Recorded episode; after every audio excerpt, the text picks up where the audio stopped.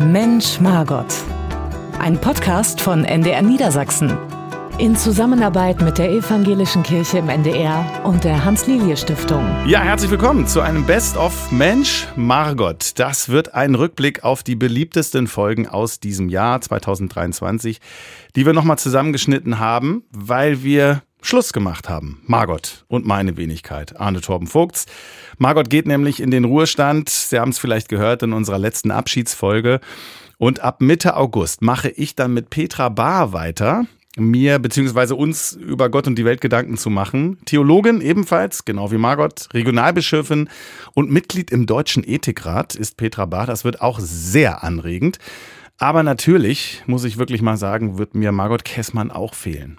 Also loslassen fällt schwer, auch wenn man älter wird. Ich bin ja nun immer in der Rolle, sozusagen die Generation deiner Mutter zu sein. Mhm. Du bist so alt wie meine älteste Tochter und äh, da denke ich aber auch, es ist gut, wenn die Älteren nach und nach abtreten und mhm. die Gestaltung der Welt, die Diskussion der Welt, die Definition, was ist jetzt so richtig dran, auch den Jüngeren überlassen. Also wenn man nochmal gefragt wird, finde ich das ja immer richtig, dann auch gerne da zu sein, aber äh, auch abgeben zu können. Mhm. Das ist auch gar nicht so einfach, aber ich finde es richtig. Und deshalb machen wir auch bald weiter mit Petra Bar. Aber vorher hören wir nochmal die schönsten, emotionalsten Momente aus diesem Jahr, also aus den Folgen von Mensch Margot äh, aus dem Jahr 2023, zu denen wir auch am meisten Feedback von Ihnen bekommen haben. Es ging zum Beispiel ja schon mal um das Altwerden hier bei uns. Und das hat ja nun echt nochmal Bedeutung gewonnen mit Margots Abschied die sich jetzt abgrenzen möchte von einem Ideal, das sie so beschrieben hat.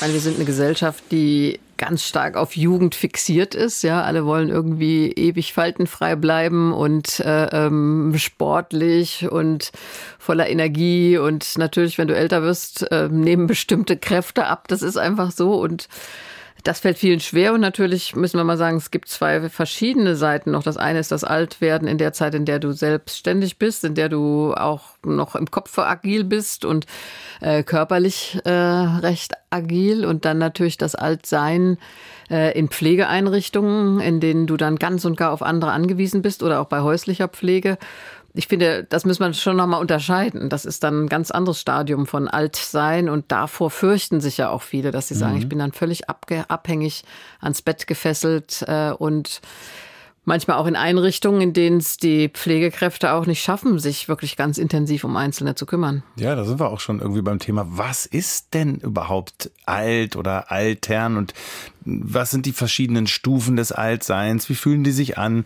Da, da kommen wir heute äh, im Laufe dieser Folge sicherlich noch hin. Wir werden nämlich immer älter als Gesellschaft. In Deutschland sind 22 Millionen Menschen mindestens 60 Jahre alt, mehr als jeder vierte. Gab es so auch noch nicht. Ne? Hört man ja immer, dass die Gesellschaft immer älter wird.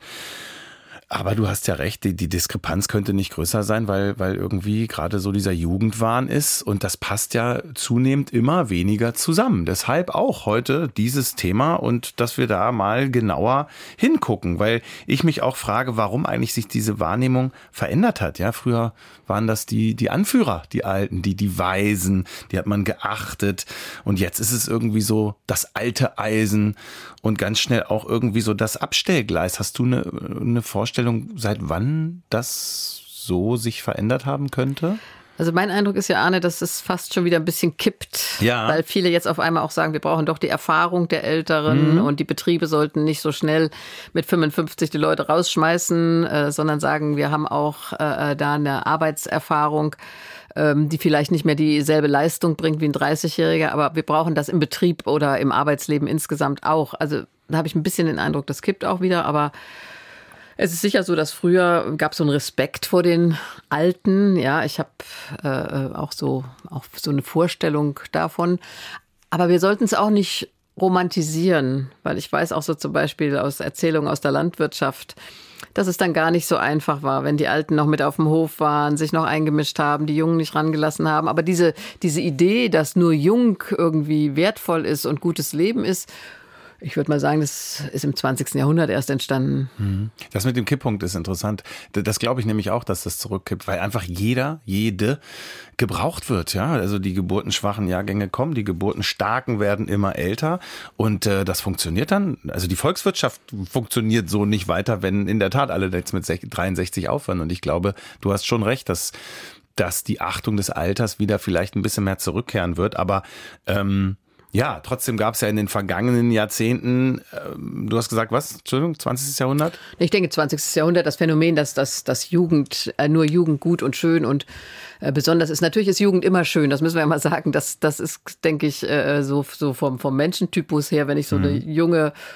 äh, bildschöne Frau sehe, dann finde ich, ist das auch. Das hat auch eine, eine Grazie, aber es gibt natürlich auch alte Menschen, äh, die, die eine ganz eigene Schönheit haben. Ich erinnere mich immer an eine lang, lang, lang äh, ist sehr Folge von äh, Thomas Gottschalk, Wetten das, und da war Inge Meisel.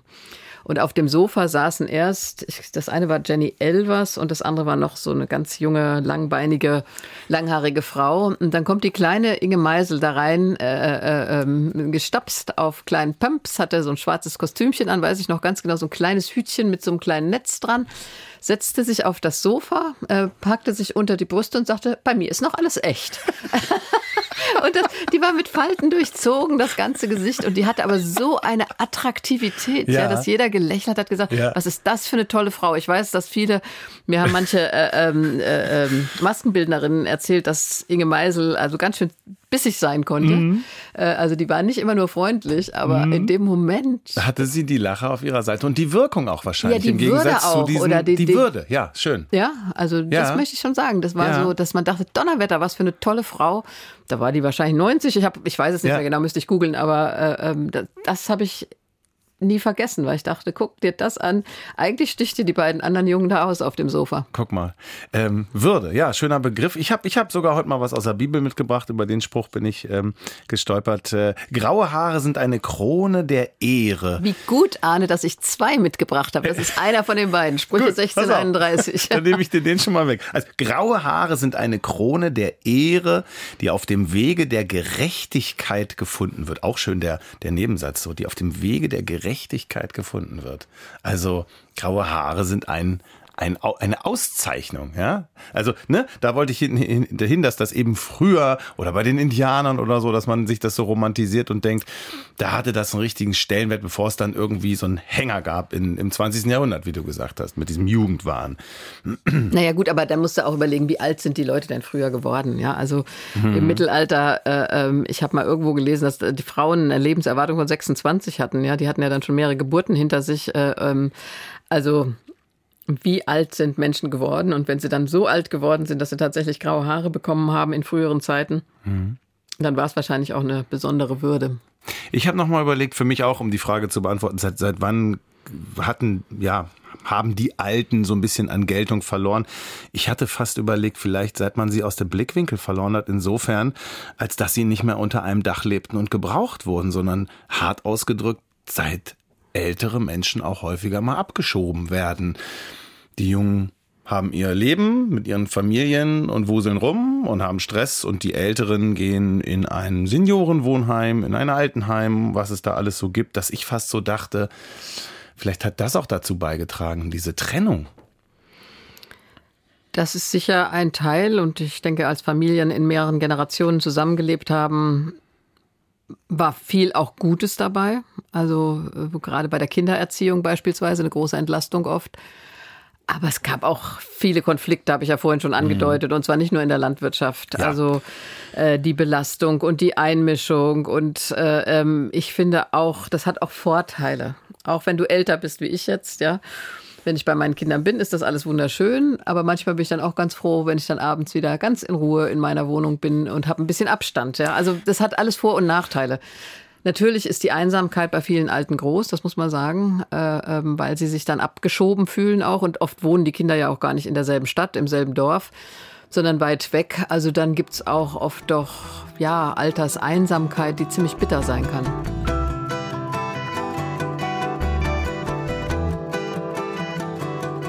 Wann ist man denn alt, Margot? Ja, das ist äh, schwer zu sagen. Ich äh, werde jetzt 65 dieses Jahr, also ich bin alt, ja. Sagen mir meine Enkel älter. dann auch manchmal, nö, nö, dann sagen sie, ach, die alte Omi oder so, so also scherzhaft. Du würdest sagen, du bist alt. Nicht ich älter, würd, sondern wirklich alt. Ja, doch, ich bin aus dem Berufsleben größtenteils jedenfalls ausgeschieden. Ich denke, das ist eine große Zensur. Mhm. Also Abschied aus dem Berufsleben ähm, ist für viele doch ein Bruch. Und wenn wir da kurz für Zeit haben, jetzt in deinem, du denkst ja immer so einen Ablauf, aber die Klammer möchte ich mal aufmachen. Ja.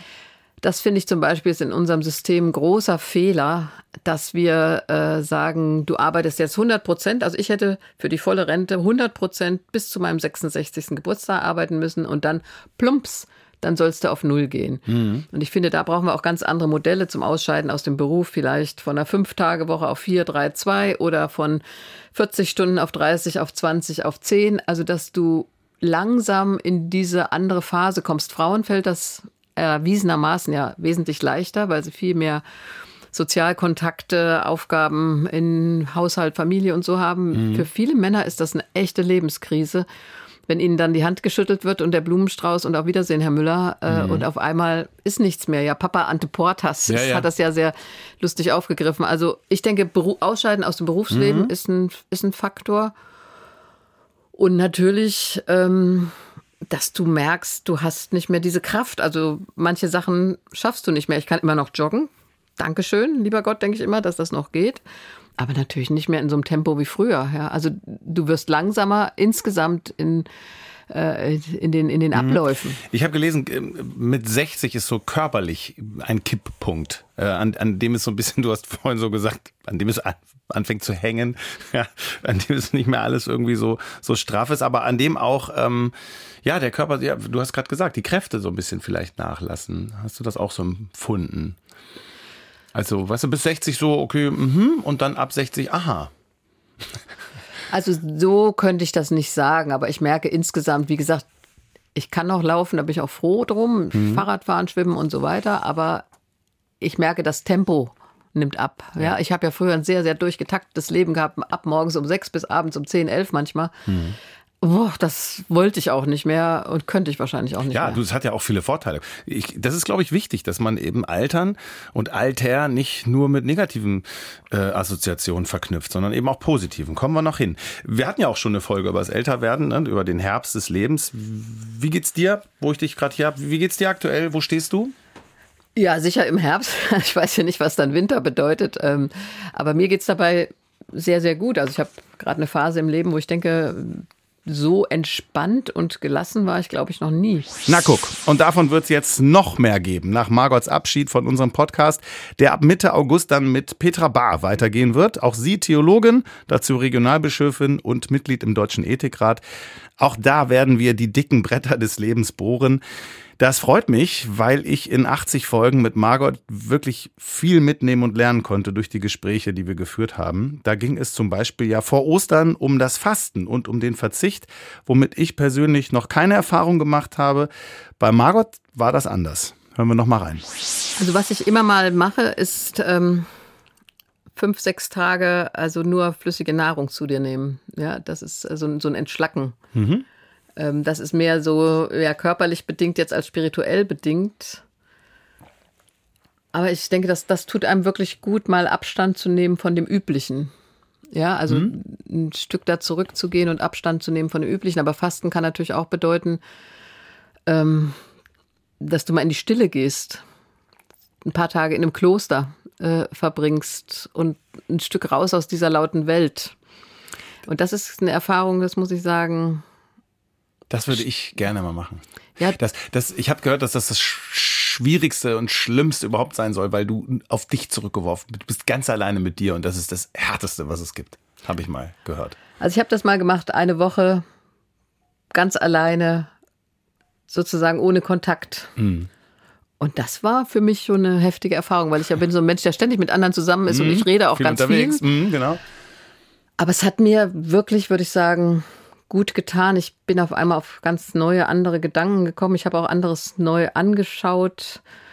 Ich denke, das tut gut und ich würde auch insgesamt sagen, dass Fastenzeiten positive Zeiten sein können, weil du dir manches bewusster machst. Ja, und ich, ich will das jetzt nicht nur unter so ein, weißt du, natürlich ist es gesund, so und so viele Wochen keinen Alkohol zu trinken und keine Zigaretten zu, ich rauche ja auch nicht, aber äh, ähm, also der Verzicht zeigt dir dann wieder, wie besonders etwas ist, würde ich sagen. Also ich erinnere mich, dass äh, äh, also mein Partner Andreas, der hat gesagt, dass sie als Kinder, die sind sehr katholisch erzogen worden, äh, äh, also keine Süßigkeiten essen durften in diesen sieben Wochen.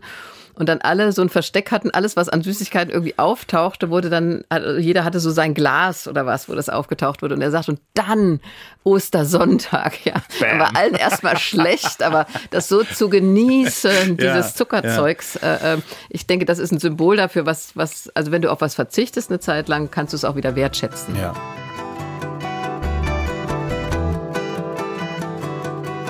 Du, wir erarbeiten uns in dieser Folge die verschiedenen Formen des Fastens und was das bringen kann. Und ich war, also auch in der Vorbereitung wiederum zu dieser Folge am Ende dachte ich, ja, das musst du mal machen. Denn ähm, ich habe geguckt, 64 Prozent der Deutschen haben laut einer DAK-Studie mindestens einmal schon für mehrere Wochen gefastet. 64 Prozent, das fand ich ganz schön viel. Hm, das sind übrigens noch knapp 40 Prozent mehr als 2012 noch, also vor zehn Jahren. Lustig, dass wir gerade den Versprecher hatten. Und 11 Prozent mehr als noch vor fünf Jahren. Also Fasten ist auch irgendwie in. Auch übrigens in der Pandemie äh, hat es eher zugenommen. Also die Leute suchen auch gerade, glaube ich, irgendwie nach so einem, nach so einer Pause, nach einem Input, nach ja, nach irgendwie einem Gewinn, ne? Das ist es ja wahrscheinlich ja, auch. Aber wir müssen, glaube ich, schon noch unterscheiden, ob, ob es jetzt ein Fasten ist, bei dem ich sage, ich möchte äh, für mich einen spirituellen mhm. Gewinn oder eine Sinngebung finden oder guck dir mal Frauenzeitschriften an, ja, drei Tage Fasten. Äh, also was, was wird unter Fasten verstanden, ja?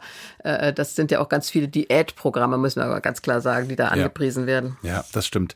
Ähm, deshalb nochmal ganz kurz, also seit dem vierten Jahrhundert, wenn ich richtig informiert bin, im Christentum ähm, hat sich das so ergeben, dass man eben, ja, durch das Fasten sein, sich auf seinen Glauben konzentriert, Gott näher kommt, also so in, in der, der Urgedanke des Fastens so ein bisschen. In Vorbereitung dann auch natürlich auf, auf Ostern.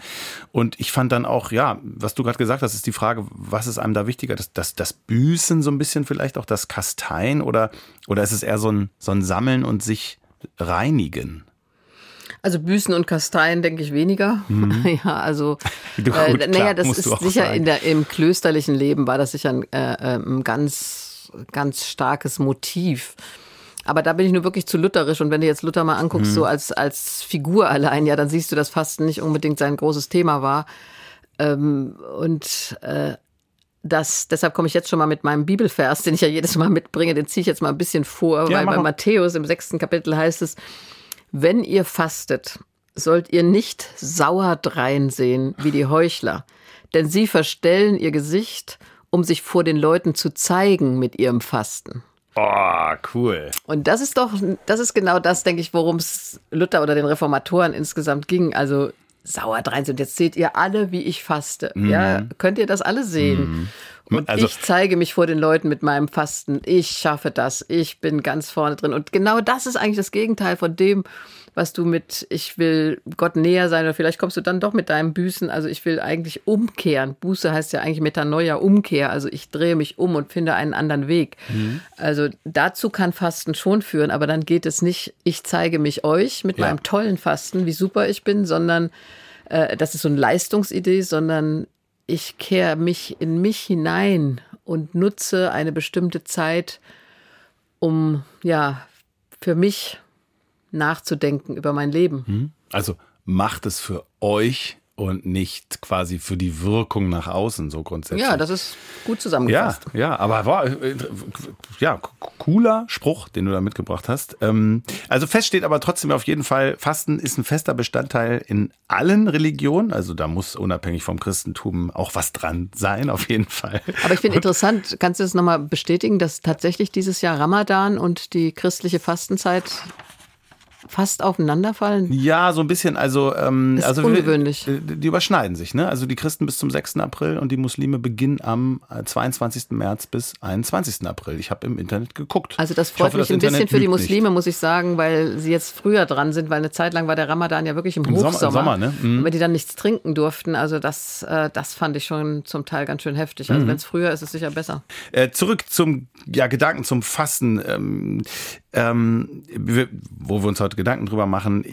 Was sind Motive, wenn es nicht um das Religiöse geht? Das ist jetzt auch eine Frage, die wir an Sie hatten und haben eine Umfrage gemacht und die hören wir jetzt mal. Sechs Wochen Alkohol, eine Woche davon Fastenwoche, also radikal Fasten. Und das ist erstmal so bis Ostern. Dann wird nicht mehr Auto gefahren und sowas alles. Aschermittwoch geht's los, am 22. Gerne weniger arbeiten. Aber das ist natürlich schwer umzusetzen. Insofern die Zielsetzung ist eher weniger Schwerpunkt Verzicht als vielmehr sich mehr Zeit nehmen für andere Dinge. Verzicht, ganz schlechtes Wort. Ich finde, man gewinnt ja was anderes dadurch. Das ist so negativ äh, konnotiert und ist eine bewusste Entscheidung und das ist eine, eine selbstbestimmte äh, Sache und irgendwie kein Verzicht in dem Sinne. Also das Wort finde ich schlecht. Ja, das werden bei mir wahrscheinlich Nikotin, Zigaretten. Also ich möchte weniger rauchen, das heißt also höchstens zehn am Tag oder sowas, was für manche Leute ja schon viel ist, aber für mich relativ wenig. Also es ist sowieso teurer geworden, also ja, sagen wir mal so, ich gucke letztlich auf die Uhrzeit, ne? also dass ich also nicht einfach so eine anstecke, sondern eben mindestens zwei Stunden warte. Ne? Ich habe mir dieses Jahr überhaupt nichts vorgenommen mit Vorhaben und so weiter, sondern werde vieles einfach spontan entscheiden. Und manche Dinge sind bei mir auch im Jahreslauf einfach eingebaut, wie zum Beispiel auch fünf Tage Fasten mit Vorbereitung und Nachbereitung. Das mache ich jedes Jahr. Das hat einfach nur den Grund, wieder mal die Organe so ein bisschen auf Frischkur zu bringen. Leber, Galle, Bauchspeicheldrüse, Entfettung und Entgiftung ja, ich glaube, das tut immer gut. Ich habe mir vorgenommen, dieses Jahr auf äh, Social Media jedenfalls teilweise zu verzichten, also es in Maßen zu konsumieren. Dass ich zum Beispiel äh, bei Facebook nicht alle zwei Stunden online bin, sondern tatsächlich das reduziere auf einmal abends und einmal morgens. Dass ich mich äh, auf die wesentlichen Dinge im Alltag beziehen kann und auch wieder mehr Zeit für meine Mitmenschen habe. Auch ein schöner Gedanke. Ne? Also auf, auf die Mitmenschen zu konzentrieren. Und ich musste kurz schmunzeln bei Arbeit fasten. ja, aber auch eine schöne Idee, mhm. denke ich. Äh, hat sie auch gesagt, kann man schwer umsetzen, aber dass manche Menschen so auf ihre Arbeit fixiert sind, dass sie gar nichts anderes mehr links und rechts sehen, das kann auch passieren. Und von daher ist der Gedanke auch nicht schlecht, mal zu sagen, also ist eigentlich mein ganzes Leben nur Arbeit? Äh, bin ich wirklich so ein Workaholic? Mhm. Oder gucke ich noch nach rechts und links, was im Leben sonst noch los ist? Naja, und Margot war ein Workaholic. Vier Städte in fünf Tagen, keine Seltenheit bei ihr, auch vor wenigen Monaten noch. Und jetzt will sie, wie sie in unserer Abschiedsfolge ja auch gesagt hat, loslassen und gucken, was sonst noch los ist im Leben. Fand ich einen schönen Satz. Eins steht fest, so sehr ich mich freue, dass wir mit Petra Bar eine wirklich höchst spannende neue Partnerin an meiner Seite gewinnen konnten. Ich werde gerne an Margot zurückdenken, auch an die Folge, in der wir über das Thema Kindheit gesprochen haben und uns unter anderem gefragt haben, wie eine Erziehung im Kindesalter aussehen könnte. Ich habe zwei Punkte mitgebracht. Das eine, ähm, ich möchte nochmal ermutigen, auch zur religiösen Erziehung. Also wir erleben ja einen ungeheuren Traditionsabbruch, dass Kinder gar nichts mehr von Religion mitbekommen und dann Eltern auch sagen, ach, er soll mit 14 dann selber entscheiden oder wenn er erwachsen ist, ob er ähm, eine Religion haben will oder nicht. Und da denke ich, wir geben unseren Kindern doch alles mit, unsere Kultur, unsere Sprache, unsere Werte. Warum auch nicht unsere Religion? Und für Kinder ähm, ist es ja auch was Wunderbares zu sagen, ich kann beten, selbst wenn Mama und Papa mich heute nicht verstehen kann ich sagen, lieber Gott, das liegt mir gerade auf dem Herzen. Also Kindern Gebete mitzugeben, auch Lieder und diese großen biblischen Geschichten, ja. Ich schreibe ja deshalb auch Kinderbilderbücher Ja, mit deiner extra. Tochter hatten wir ja auch mal. Ja, die, also die liegen auch bei uns noch zu Hause rum. Du hast gerade gesagt, Bücher kommt auch manchmal wieder auf den Schoß, das Buch, und dann guckt man sich das ja, an. Ja, das freut mich, weil es sind großartige Geschichten. Ja, und ich finde, ein Kind in Deutschland, das ein Schiff sieht mit Tieren drauf, muss doch wissen, dass sich dabei um die Arche Noah handelt. Ja, also das ist, also ich würde immer noch mal ermutigen, auch zur religiösen Erziehung. Mhm. Und das andere mitgebracht habe ich ähm, ein Vers aus dem Matthäusevangelium, wenn ihr nicht werdet wie die Kinder, so werdet ihr nicht ins Himmelreich kommen. Äh, und daran finde ich schön, dass es gibt eine neue Tendenz in der Theologie zu sagen, dass Kindertheologie, dass Kinder Subjekte sind auch von Theologie. Also Kinder sind nicht immer nur die Objekte, die wir erziehen zu irgendwas, die wir bilden zu irgendwas, sondern wir können auch von Kindern lernen. Also wenn ihr nicht werdet wie die Kinder. Also wir können von Kindern auch lernen, Vertrauen zu haben. Ja, wir Erwachsenen sind oft ja schon so misstrauisch. Also wir können von Kindern Vertrauen lernen, lachen. Also ich muss sagen, ich liebe das, äh, wenn meine Enkelkinder lachen, ja, also wie die lachen können, so von ganz unten drauf, da muss ich dann mitlachen. Also so könnte ich gar nicht lachen ja. ohne die. Mhm. Also deshalb finde ich schön zu sagen, auch in diesem Bibelvers, wenn ihr nicht werdet wie die Kinder, also mhm. sieh auch das Kindliche in dir und mach das Kind auch zum Subjekt, nicht immer nur zum Objekt deiner Erziehung. Mhm. Kinder an die Macht, muss ich jetzt an Grönemeyer denken. Ähm, also, wir haben darüber gesprochen, dass Kindheit eine unheimlich prägende Phase ist und es wird immer wieder betont, auch in der Wissenschaft äh, und der Psychologie, dass das die entscheidende Phase überhaupt für alles ist. Es gibt jemanden, die Frau heißt Jule Specht, Psychologin und Professorin der Berliner Humboldt-Universität. Forschungsschwerpunkt Persönlichkeitsentwicklung. Und sie sagt, also sie erforscht Persönlichkeitswandel und sie sagt, auf eine schwierige Kindheit, deshalb komme ich da jetzt drauf, weil wir vorhin so viel Negatives gehört haben und wie schwer das dann ist, und das ist jetzt, finde ich, so ein bisschen positiv, konstruktiv. Sie sagt, es muss kein unglückliches Leben auf eine schwierige Kindheit folgen. Natürlich werden in der Kindheit wichtige Grundlagen für die Persönlichkeit geschaffen, aber sie ist eben nur eine Phase des Lebens, eine Phase und ihr Einfluss wird umso geringer, je länger sie her ist. Soll ich weitermachen noch? Ja. Hm. ich höre ähm, interessiert zu. Ja, sie sagt wirklich viel bedeutender für die Persönlichkeit ist das junge Erwachsenenalter. Bevor ich das mal weiter ausführe, junges Erwachsenenalter, ich würde jetzt mal so sagen, naja, so zwischen 20 und 40. Ähm, naja, junges Erwachsenenalter würde ich mal sagen, zwischen 20 und 30 höchstens. 20, 30, okay. äh, seit wann bist du eigentlich erwachsen? Was meinst du? Seit wann ist man eigentlich erwachsen? Oh, das kann ich so schwer sagen. Sag mal, ja. Also wann ist die Kindheit vorbei? Also wann die Kindheit vorbei ist, das ist eine ganz andere Frage. Da bist du ja noch lange nicht erwachsen. Also meine älteste Tochter sagte jetzt, also wenn die Kinder in die fünfte Klasse kommen, ist die Kindheit vorbei, weil auf einmal der Leistungsdruck da ist und hm. äh, äh eine ganz andere Situation der Auseinandersetzung dann ab der fünften Klasse auch in der Schule mit anderen und dann wird mehr geguckt, wer sieht wie aus, was hat wer an, als in der Grundschule. Also die meinte. Zeit dass, der Unschuld ist vorbei. Ja, das Ende der Kindheit, dieser, dieser fröhlichen, unbedarften Kindheit. Und ich denke, da hat sie wahrscheinlich recht. Aber mhm. wann ist man richtig erwachsen? Wahrscheinlich, wenn du unabhängig bist von den Eltern, äh, wenn du dein eigenes Geld verdienst, wenn deinen du eigenen Kopf hast vielleicht. Deinen ne? eigenen, ja, deinen eigenen, eigenen Kopf hatte ich schon früher. nee, nee, nicht, wenn du deinen eigenen Kopf hast, aber wenn du auf eigenen Beinen stehst. Ja, wenn du dein mal, eigenes Leben regelst. Ich weiß, für mich war es ganz toll, als ich mein erstes Einkommen auf dem Konto hatte. Ja. Als Vikarin war es war gar nicht so furchtbar viel, aber mhm. Auf einmal hast du ein Einkommen, ja. das du bekommst durch deine eigene Arbeit. Vielleicht ist es das, dass mal, du dann erwachsen bist. Und das deckt sich mit dem, was die Jule Specht sagt, denn sie sagt, also ähm, noch prägender ist eben die, die, die frühe Erwachsenenphase, also das junge Erwachsenenalter. Und in dieser Phase prägt am meisten, sagt sie, das Berufsleben. Mehr als Partnerschaft, mehr als Heirat, sogar mehr als das erste Kind. Es ist der Beruf, der uns nochmal richtig verändert. Und der, sagt sie, noch fast mehr, wenn wir, guck mal, ich bin jetzt 41, du bist äh, 55. 64. 64. Und äh, das ist das Berufsleben, was dich, Margot, noch mehr zu Margot macht als deine ersten drei, vier, fünf, sechs Jahre. Was meinst du? Also das Berufsleben prägt dich sicher äh, äh, ganz enorm, das muss ich sagen. Als ich dann Pfarrerin war und auf einmal hast du eine Verantwortung. Heute denke ich manchmal, wie konnte ich äh, äh, mit 25 Jahren Menschen beerdigen? Ja, also da denke ich manchmal erschrocken heute zurück dran. Ich war so jung und unbedarft eigentlich. Aber natürlich prägt dich das. Wobei ich, äh, das müssten wir diskutieren. Ich denke noch, am allermeisten hat mich schon, glaube ich, geprägt das erste Kind. Ja? Weil das dein Leben ja derartig verändert. Mhm. Also ich glaube, nichts hat mein Leben so, so sehr verändert wie eigene Kinder. Ich würde aber sagen, es ist wie so eine Ausbeulung, die sich dann wieder zurückbeult. Und ich würde, ich habe nämlich für mich auch überlegt und dachte, ja, doch, das stimmt schon. Also Kindheit, klar, äh, das ist äh, so eine Wurzel, die wird immer da sein. Aber das eigentlich jetzt, ich mache das jetzt seit zwölf Jahren, dass mich so, ich glaube, mein Beruf ähm, am meisten so in diese Richtung gestupst hat, wie ich jetzt so, weiß ich auch nicht, wie ich bin, wie ich mich verhalte, wie ich Dinge sehe wie ich Dinge einordne. Also ich für mich habe ich so gedacht, ja, könnte könnte was dran sein. Also ich denke, das Beruf prägt auf jeden Fall. Also das würde ich gar nicht diskutieren. Nur die Frage ist, ob du diesen Beruf überhaupt erwählt oder gewählt hättest, diesen Berufsweg gegangen wärst, so müssen wir es sagen, vielleicht, wenn du nicht diese Kindheit gehabt hättest. Vielleicht, ja. Ähm, und auch ein schöner Satz, Ihre These ist, die Persönlichkeitsentwicklung insgesamt bei einem Menschen verläuft wie ein umgekehrtes U.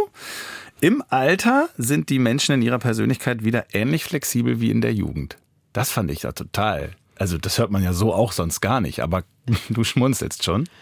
Weißt du? Ja, weil Man wird du, wieder freier, ne? Ja, das, das muss ich ja sagen. In meiner Lebensphase jetzt habe ich den Eindruck, ich werde immer noch freier. Das ist vielleicht, kommt vielleicht den Leuten komisch vor, aber dass du so unabhängiger wirst, ja. Also auch von dem, was andere über dich sagen oder schreiben oder wie sie dich beurteilen, das ist dein Leben und du weißt, das ist sehr begrenzt, was du noch hast, vor dir hast und deshalb lebst du es sehr bewusst, so wie du es leben willst. Weniger abhängig von anderen. Würdest du auch sagen, es ist wieder intensiver? Also es ist so, also weil die Kindheit ist ja sehr intensiv, jede Erfahrung macht man dann zum ersten Mal. Ja, Würdest du sagen, es wird wieder ähm, spürbarer auch das Leben, dass man Vielleicht wird es wieder weniger, ähm, weniger eingeschränkt durch all diese Musts, was du musst, ja, die beruflichen und familiären Vorgaben. Also du bist wieder freier, wie in der Kindheit vielleicht auch. Also das würde ich sagen, ich fühle mich wieder freier, auch wie ich, wie ich mein Leben lebe. Und das wird sie jetzt auch können im wohlverdienten Ruhestand. Ich habe sie in der allerletzten Abschiedsfolge ja gefragt, ob sie das auch vermissen wird. Und sie meinte, sie wird schon noch weiter auch Bücher schreiben und als Stimme in der Öffentlichkeit auftauchen, das schon. Und das kann ich mir auch gar nicht anders vorstellen, ehrlich gesagt, so meinungsstark wie Margot Käßmann eben ist. Ein Thema, das sie auch bewegt hat, war auf jeden Fall die Aufregung über die letzte Generation. Auch da hat sich Margot positioniert. Ich finde es schwierig, diese Ankleberei, muss ich sagen. Also sie kleben sich ja dann tatsächlich fest. Und in Deutschland ist es so, dass die Polizei relativ zart mit ihnen umgeht, mit Lösungsmitteln. Deshalb dauert das so lange. Sie kriegen auch noch Decken umgelegt. Ja, ich habe gelesen, dass es in Frankreich ganz anders ist. Da habe ich Bilder gesehen. Da werden die Hände einfach weggerissen vom Teer. Und das sieht Von der nicht schön Polizei aus. auch, oder das ist weißt du das? blutig. Ja. Das Von der, von der Polizei auch weggerissen? ja, wir machen das nicht mit dem Kleber. Auflösen und so. Also wie wir das machen, sehr Ja. fürsorglich oder unsere Polizei, sag ich mal, sondern da wird einfach, das ist ihre eigene Schuld. Und dann habe ich solche Hände gesehen, Fotos. Das ist furchtbar. Und also das mit dem Kleber ist für mich auch so, so, so was selbstaggressives. Äh, das finde ich total furchtbar. Also wer schon mal Sekundenkleber an der Hand hatte, nur Ja. so ein kleines Teilchen da, weiß ja schon, wie scheußlich das ist. Also das ist dir eine Spur zu, was ist das? Es ist so Ideologisch oder autoaggressiv zu... und, und verlässt sich ja letzten Endes darauf, dass mit ihnen sehr freundlich umgegangen wird, dass die Polizei da Lösungsmittel holt und sich sehr viel Zeit nimmt, um das zu machen. Und Mhm. ich finde, das Risiko gehen sie natürlich ein, wenn da einige Autofahrer, Autofahrerinnen aggressiv werden und sie da einfach losreißen, äh, kann das sehr unangenehm ausgehen. Dazu zum Hintergrund, die, Methodik ist eigentlich so, dass du dich erst festklebst, wenn die Polizei da ist, damit genau das, also damit ungehaltene Autofahrer das in der Tat ja machen, die zerren die dann hinten am, am Kragen weg, damit die sich da nicht verletzen. Also die kleben sich eigentlich erst fest, wenn die Polizei da ist und alles geordnet auflöst, weißt du? Das ist natürlich auch ein bisschen lustig, aber wenn du das jetzt erzählst, werden es Mhm. die Autofahrer inzwischen wissen und sie dann äh, ratzfatz äh, wegräumen. Ich wollte es nur der Vollständigkeit halber erwähnen. Also wir wollen uns auf jeden Fall heute ähm, ja, Gedanken darüber machen, diesen Protest einordnen, die Bewegung so ein bisschen dahinter auch begreifen, was die antreibt und auch den aktuellen Stand der Klimapolitik beleuchten. Und da kann ich mal vorwegnehmen, dass da aktuell in der Tat nicht genug passiert. Das ist ja auch immer meine große Sorge, habe ich mehrfach betont, Margot, Klimaschutz und damit Bewahrung der Schöpfung. Ich glaube, da haben wir auch einen gemeinsamen Nenner. Ist das der große Kampf der Menschheit in diesem Jahrhundert? Die große Aufgabe? Also ich sehe es als die große Aufgabe. Bei uns ist jetzt im Vordergrund immer der Angriffskrieg auf die Ukraine und auch ganz legitim das Elend der Menschen in der Ukraine, die in diesem Winter frieren, weil ihre ganze Infrastruktur durch die russische Armee zerstört wird. Aber wenn wir langfristig schauen, als Zukunftsthema, jetzt mit Blick auf meine Enkel, deine Kinder, äh, dann ist die Klimakatastrophe längst da. Also wir nehmen mal Pakistan, da haben wir auch mal kurz drüber geredet dieses Jahr ist kaum zur Kenntnis genommen worden. Eine gigantische Flut, die die Hälfte äh, der Bevölkerung betroffen hat. Wir sehen diese Dürren in der Subsahara-Region und jetzt doch auch bei uns. Also wir haben das ja diesen Sommer auch gespürt, dass es viel zu trocken war. Wir sehen auch die Wälder. Ich bin jetzt mal ähm, auch durch den Harz gefahren oder durch Sauerland. Da siehst du dass ganze Hügel entwaldet sind. Also die Klimakatastrophe zu bekämpfen, zu auszubremsen, ganz aufhalten werden wir sie wahrscheinlich gar nicht mehr können. Aber das ist auf jeden Fall eine ganz zentrale Aufgabe. Eine andere Frage ist, ob jemand sich letzte Generation nennen sollte. Das muss ich sagen, finde ich erstens ein bisschen traurig bedrückend für junge Leute. Und zweitens äh, haben das schon ganz andere für sich so empfunden, letzte Generation zu sein. Und das Leben geht weiter. Die Frage ist doch eher, wie schaffen wir Raum für weitere Generationen?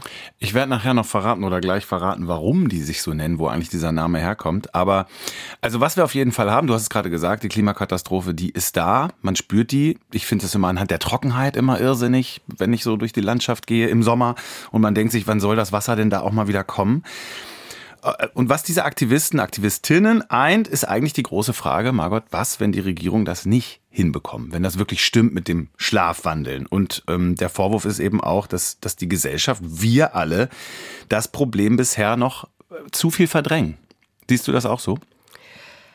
Ich denke, dass inzwischen allen doch sehr bewusst ist, bis auf ein paar Leugner, äh, äh, gerade auch bei der AfD, die sagen, es gibt gar keine Klimakatastrophe, aber die meisten Menschen haben das auch gespürt und wissen, dass das ein Thema ist. Ich denke, auch in der Politik ist es nicht so, dass die Leute das nicht begreifen, aber das Ringen um die Beschlüsse ist halt so schwierig, weil es dann natürlich auch um Verzicht geht, um Reduzierung des Wohlstands, in dem wir leben.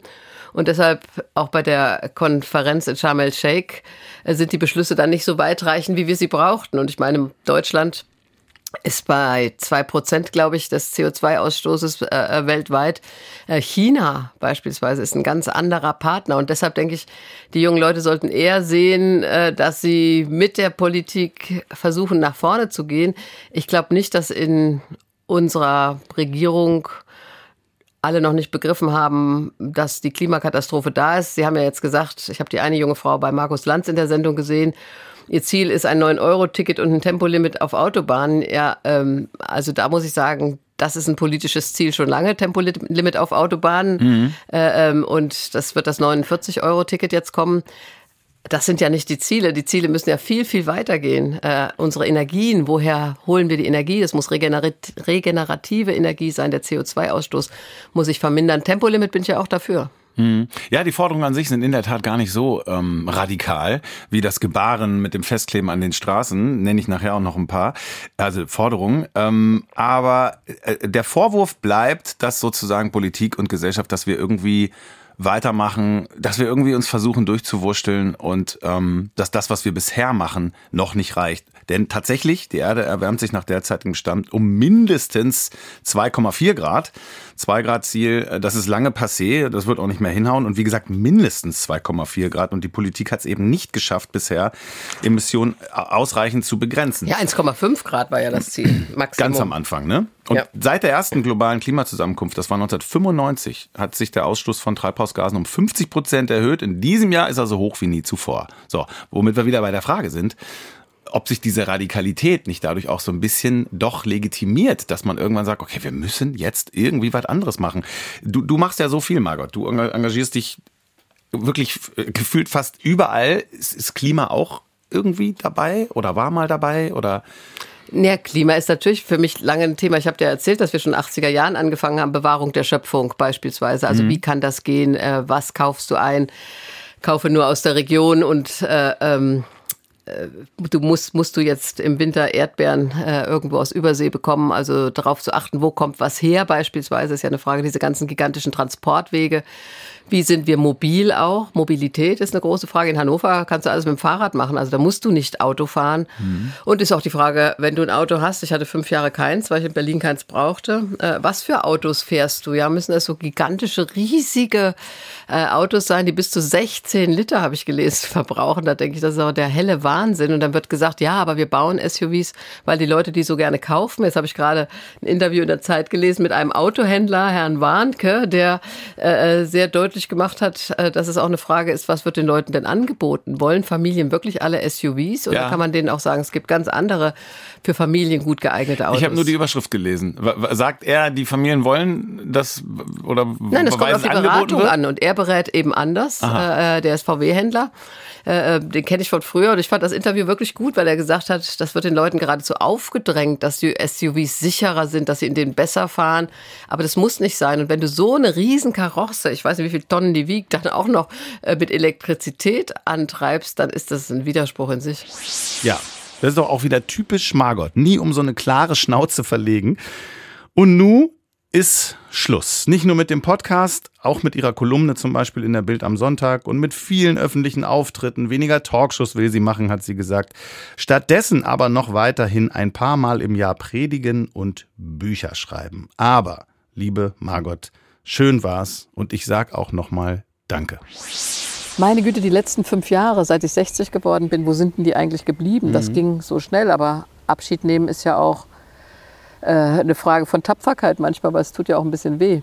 Ja. Äh, es ist ja nicht so, dass man sagt, ach, alles lasse ich hinter mir, sondern du siehst auch, auch körperlich, dass du nicht mehr ganz so fit bist und dass du Abschied nimmst von einem bestimmten Leben Ja.